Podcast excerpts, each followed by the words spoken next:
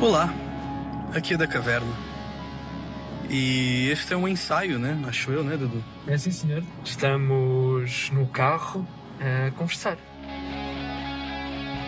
Dudu, este é o nosso último episódio do, desta temporada. Nesta temporada, ok? Season, season finale. É sim, senhor. E nós gostaríamos então de falar um bocadinho de tudo o que aprendemos e tudo o que hum, tivemos a discutir nos episódios e como fomos mudando e, e expor-nos um bocadinho, deixar cair o véu por detrás de tudo isto. Sim, Não exatamente. queremos também dar as cartadas todas.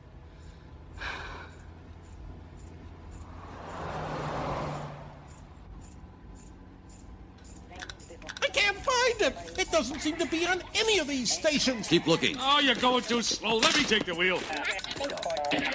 It's too fast. How could you even tell what's on? I can tell.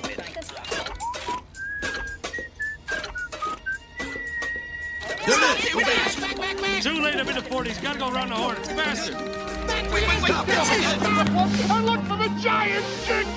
Now, Edge. Por aqui sais da monotonia Desde que tu venhas sem rancor. Se nervoso estás quase a estourar. Convida alguém para te guiar. Deves vir pela estrada já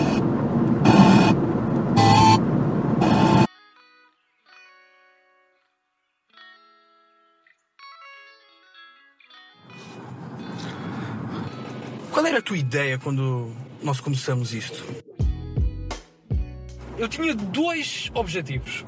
Sempre tive a impressão que as nossas conversas faziam uma boa pintura de filosofia e tornavam-na acessível para pessoas que não são de filosofia. E eu acho que com o podcast eu queria que mais pessoas gostassem de filosofia, gostassem de falar e partilhar pensamentos. Eu comecei por razões muito introspectivas e aqui começando já a dar toques pessoais. Eu estava. Eu e tu somos licenciados em Direito e eu estava a fazer o estágio à ordem e o meu sentimento, Dudu, é que eu, é- foi como se eu tivesse sido despromovido. Estás a ver? Eu sentia-me uma pessoa muito mais importante quando eu estava na faculdade. Porque hum, nós éramos pessoas que interessavam-se pelo que estávamos a estudar, pelo que nós estávamos a estudar. Ahm, e nós fazíamos um certo contraste das outras pessoas, porque as outras pessoas era claramente um meio para atingir um fim. Era, pronto, fazer o estágio, ser advogado. E eu estava a estudar as coisas, e eu sentia também isso em ti, no nosso grupo, porque eu genuinamente queria saber daquelas coisas, eu estava mesmo interessado. Como é que aquelas pessoas pensaram naquilo? E eu, não sei se por narciso, já entrando no, no nosso primeiro episódio, mas é como se eu tivesse na minha cabeça debater com elas. Eu. Eu estava no meio daquela conversa. Eu sentia-me parte. Eu estava a pensar qual seria ah, a sociedade civil ideal. E eu dou por mim a preencher formulários. Epá, como é que isso me foi acontecer? Estás a ver? Eu senti-me muito diminuído. Eu estava miserável naquele lugar. E o que aconteceu foi que hum, foi um impulso gigante para discutir ideias. Eu precisava discutir ideias.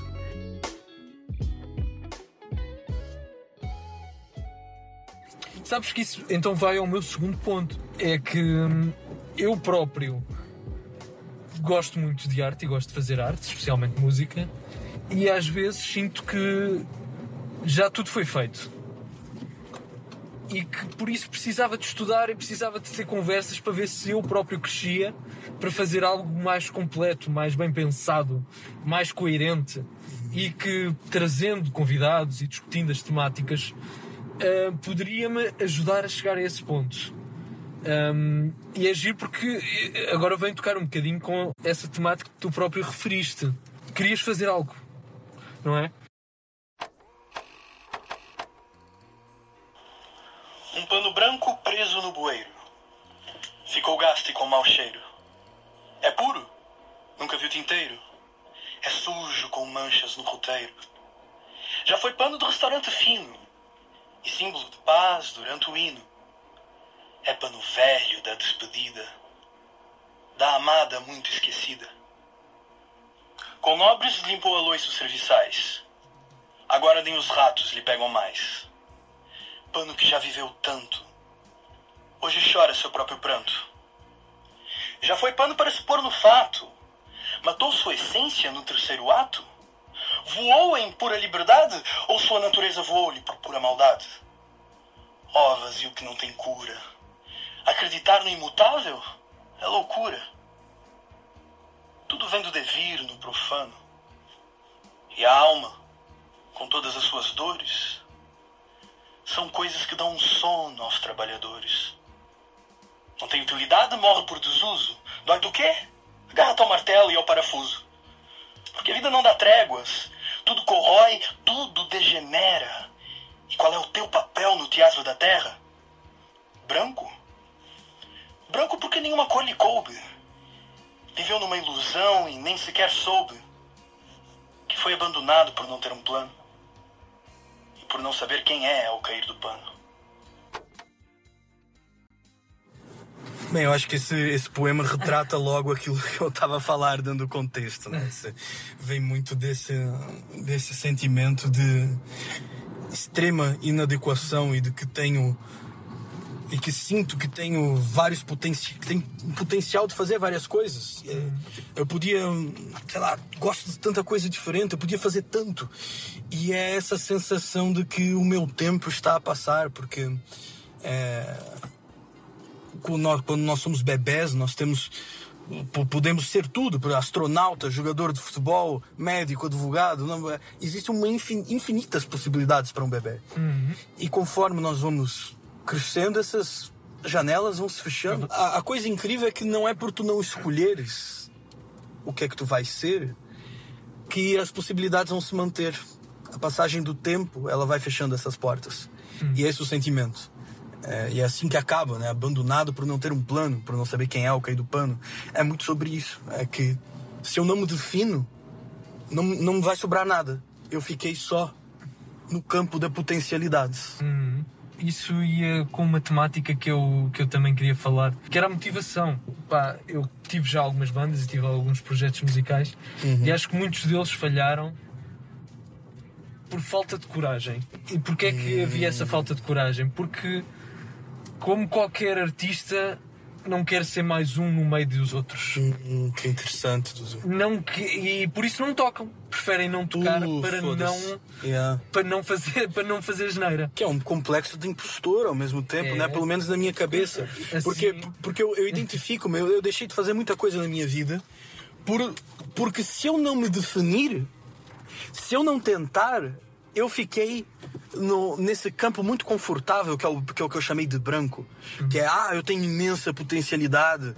É, eu, eu, se eu não tentar, eu não falhei. O que é errado.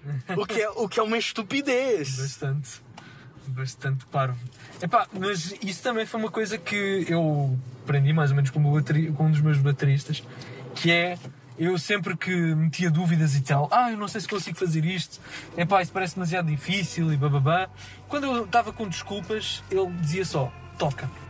E isso foi um ponto giro, porque não importa se vais fazer merda ou não, mas faz. Pois é, Não deixes de ser só potencial. sim. Faz! It gets easier. Huh? Every day it gets a little easier. Yeah? But you gotta do it every day. That's the hard part. But it does get easier. Okay. Sleeping late, another day. Que eu, sempre te disse isso.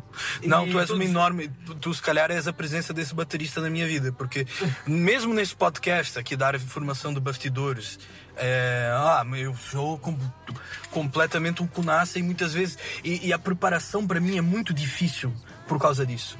Porque existe essa exigência de, de entregar, eu não sei se é, se é um perfeccionismo parvo, ou é, é- ou é- e, e há um bocado dessa autossabotagem. Eu tenho grandes dificuldades em começar a fazer as coisas.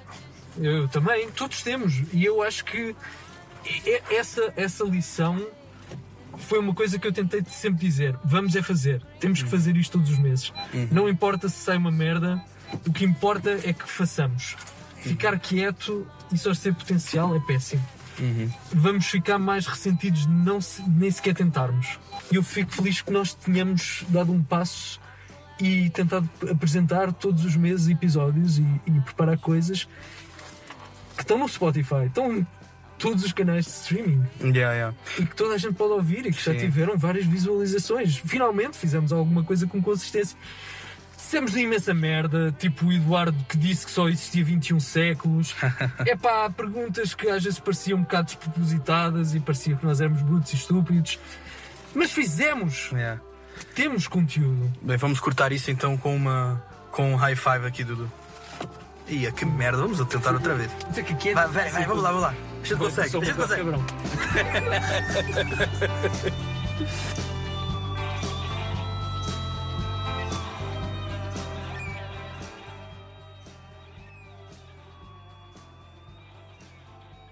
Entretanto, enquanto estávamos a vir aqui para o parque, eh, já me foi, falando em dificuldade de começar a, a, a gravar e a meter, a começar a fazer coisas, eu agora custou-me imenso carregar nesse play. Nós ficámos no ponto em que eu estava a dizer que nós tivemos motivação para deixar de ser pano branco. Não, eu sei, eu sei onde é que nós paramos. Eu Sim, só, mas eu quero eu dar. só fiz um comentário meta. Ah, meta, adoro metas. adoro passá-las. Oh, em fantástico. último. Fantástico. Ahm, mas isto tudo porque nós realmente demos um bocadinho de nós e um bocadinho de de identidade e fomos procurar a nossa própria identidade com cada um dos com cada uma das temáticas. Estás em intimidade, porque estamos num parque a falar para o sete ventos. É verdade, para de ser meta. Aumenta, aumenta esse tom, caralho. Mas ele está-me a ouvir, estás a ver? Ele está, está, está... Eu vou fazer um comentário que tem a ver com o que estás a falar, que tem a ver então com o nosso segundo episódio. Que foi o Martim a dizer a poesia é um ponto. E tu colocaste essa pergunta ao Martim se o que ele estava a fazer alterou. E, e caramba, eu consigo ver, ou seja, passou-se um ano turbulento na minha vida e eu consigo ver que mudou muita coisa e de facto aquilo são, são pontos fotográficos, são registros. É, verdade. giro, tu consegues ver uma espécie Uau. de diário das coisas que tu, que tu pensavas na altura. Também há uma grande linha de continuidade. Que é a autenticidade aí no formato do, do fingimento poético. É, chegamos a falar, mas o, o Fernando Pessoa sentia o que ele escrevia, ele, ele fingia tão intensamente dor que devera sente. não é? Exatamente. E portanto há essa coisa de sentir e não sentir, autêntico e não autêntico. And so the main character is to this new mind. Greater, greater mind. A mind that yet is to be. Durante aquele tempo em que eu estava no estágio, a pandemia aconteceu, fomos todos para casa. enfim. É, acredito que tu saibas, tu ouvinte, do que eu estou a falar. É, e não, eu passei bué da mal durante esse, durante esse, esse período. E, e comecei a fazer terapia e descobri que tenho TDAH. E aí, sabe, se eu fiquei nessa coisa de autenticidade, porque eu estava a dizer, eventualmente, eu, acho que foi ah, no terceiro episódio, mas adiantar um pouco. Acabei de dizer agora também que eu senti essa, esse impulso de fazer algo que eu gostava. Só que depois eu fiquei com essa questão, sabes? É que o TDAH basicamente faz o seguinte: ele, a doutrina diverge, eh, ou o problema é na produção de endorfina, ou é nos receptores de, da endorfina, portanto, é aquilo que te faz, né? é uma das drogas da felicidade, digamos assim, químicos da felicidade. E, e portanto, as pequenas tarefas que causam alguma, algum grau de, de contentação, hum, eu não apanho nada. Portanto, isso dá dificuldades em tarefas diárias, como, por exemplo, tarefas de organização. O Dudu teve o desprazer de ver hoje o meu quarto e já resolveu fazer os seus comentários acerca disto. Ah, sou uma Eh, besta, peço desculpa. Yeah. Não, não, não, não, não estou a julgar do todo. Isso também lá está. E é perigoso essas coisas, porque eu não quero de nenhuma forma que isso sirva como desculpa para as coisas que eu tenho de fazer. Eu, não, eu não posso usar essas coisas como muleta. E isso é tentador, sabes? Porque dá muita vontade de chegar para as pessoas: olha, eu esqueci os teus anos, mas é porque eu tenho TDAH. É- é- dá muito jeito, estás a ver? E, e- e é tentador. É tentador fazer essas coisas. Ah, mas o que é que acontece?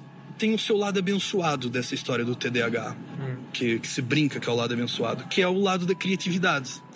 Ahm, portanto, a, a tua mente acaba por ficar unsettling e tu, no- nos pontos de, de brainstorm, isso é ótimo, porque tu não te distrais a concentrar-te em nenhum ponto em específico. Percebes? Portanto, são várias ideias que correm Consegues na tua pensar mente fora da caixa. ajuda imenso para isso. E então qual é que é a cena que depois, nas minhas questões ontológicas da filosofia, que, eu- que são as que eu mais gosto, em todos os episódios eu perguntei quem és tu. É, para mim isso é um grande percurso, como eu estava a dizer, de autodescoberta o podcast. Só que depois o, pensa- o seguinte pensamento me ocorreu, que é isto até altera a nível da minha personalidade para gostar de coisas como poesia e filosofia eu sou menos pragmático nas coisas. É, Eu ser um bocado aéreo, e isso deu-me certas vantagens, ou sei lá?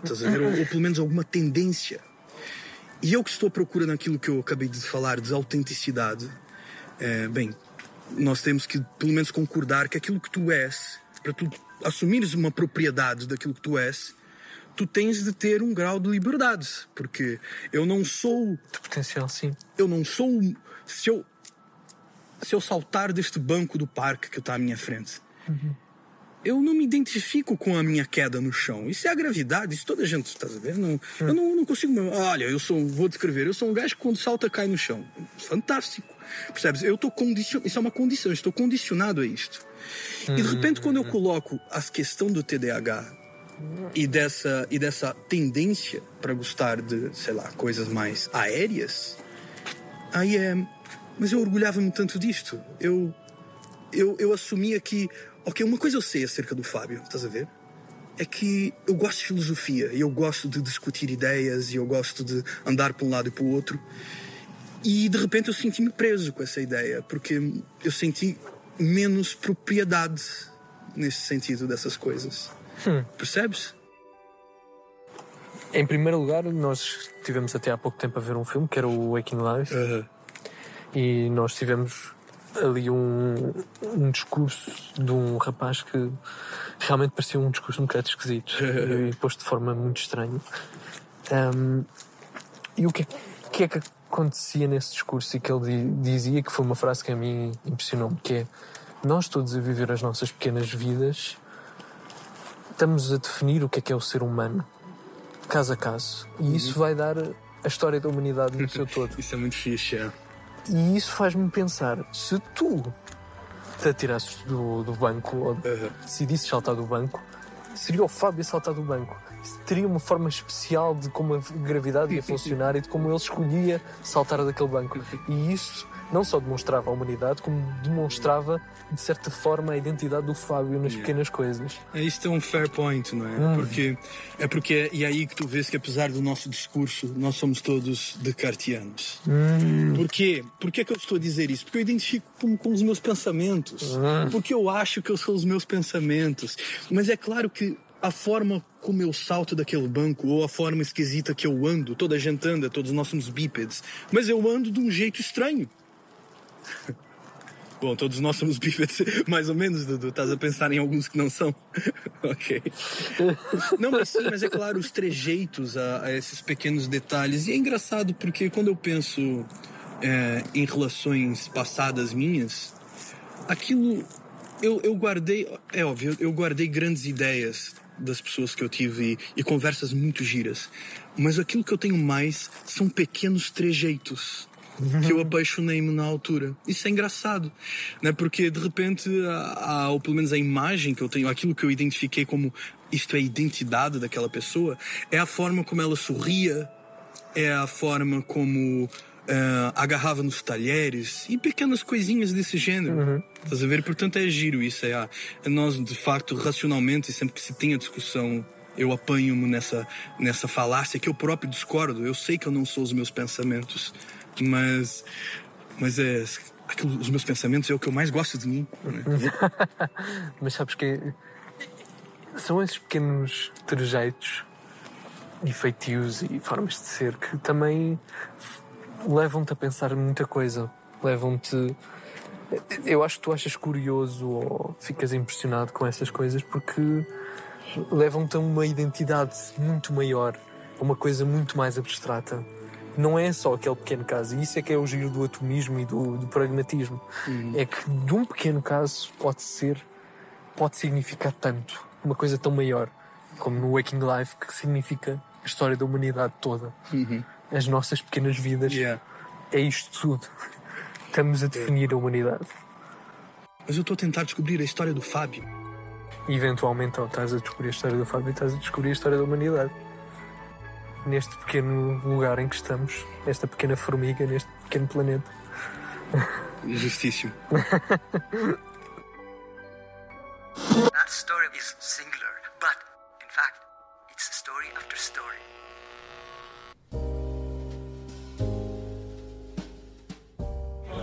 E estamos de volta, Dudu. Estamos. Agora. Aonde? Onde é que é? eh, Casa do Na casa, na casa de pasto. Pois, se, tu, se tu estás a ouvir de Lisboa, tu certeza que sabes que sítio é esse. Boas memórias do meu primeiro ano. Agora, será que ouve-se bicicletas a passar? Eu acho que ouve-se tudo. Claro que se ouve tudo. É algo que deve ser incrível. Mas, Dudu, tu tens alguma coisa ainda a partilhar do, do nosso segundo episódio com o Martim, que tu gostavas de falar? Ou... Eu, eu quero partilhar uma coisa. Que eu acho que é uma coisa que foi, não foi muito referida nos episódios, que é o Covid. Covid. E que o poema dele foi muito virado para uma, um aspecto que realmente me tocou muito. Ah, eu, eu vi. familiar. eh, Sim, na- tu apanhaste logo aquilo. E por isso, pronto, nós estamos a gravar cada um no seu sítio. Ah, e este- sempre a pensar estas mudanças também no contexto em que estávamos. Era só isso que eu Sabes que eu, eu por acaso eu quero colocar uma coisa, já que tu falaste nisso. Força. O Montaigne, ele, fazendo um paralelo com o que nós estamos a viver, ele viveu uma pandemia. Só que no caso do Montaigne, era a peste. E, e é engraçado, porque o Montaigne ele era um dos filósofos que se preocupava com isso, da autenticidade. Até porque ele, tava, ele vai falar das máscaras e da forma como nós alteramos, alteramos o nosso comportamento face aos contextos. Tu trouxeste ali bem, eh, depois mais tarde, todo o panorama da linguagem do, do Wittgenstein. Ehm, mas ele, ele diz uma coisa que é muito gira. É, enfim, e quando não for um ensaio, talvez valha a pena colocar a, a citação. Mas ele diz nas tantas no livro dele que ele gostava que a peste o apanhasse enquanto ele estava a, a colher as suas couves e que ele morresse ali, naquele lugar, junto do seu jardim. Porque ele está preocupado com a autenticidade e para ele ele é um camponho, ele é um gajo daquele contexto, daquele lugar a cuidar do seu jardim e das, e das coisas e ele quer morrer ali. Ele está preocupado com isso, portanto, uh, morrer sem máscaras. O Montaigne vai dizer uma coisa que, que depois o, o Heidegger vai dizer também é giro, uh, que eu acho que eu não disse isso no episódio do, do Miguel, mas que o Montaigne disse que nós somos autênticos em certeza, em, dois, em duas fases da nossa vida.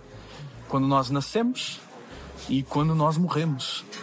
Porque no momento da morte não existe finalizamos não, identidade. não há razão para tu usares nenhum tipo de máscara.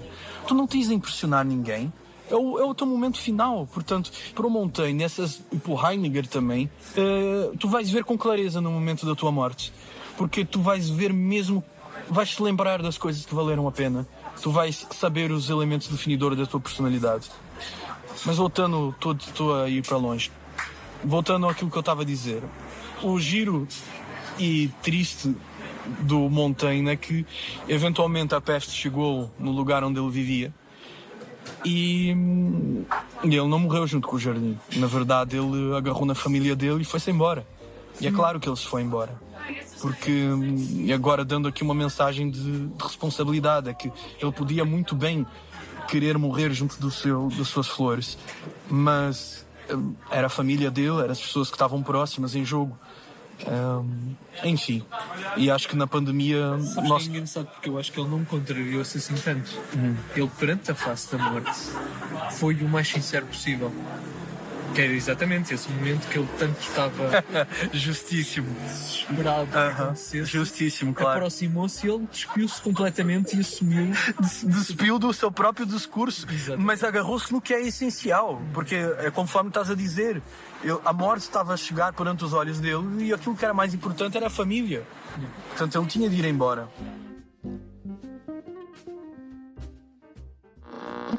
Eduardo é um bom menino que tem um grande pepino. Só que não é nas calças, é em casa. Foi ao continente e comprou. Queres continuar a gravar agora? Já está a gravar. Já está a gravar! Apanhei, Ah. apanhei a, a música do Pepino. Ficou bonito, por acaso. Oh, obrigado. Acho que vem bué bem depois da conversa do, do Heidegger. O Eduardo tem o grande pepino, mas nem nas calças que ele foi ao continente.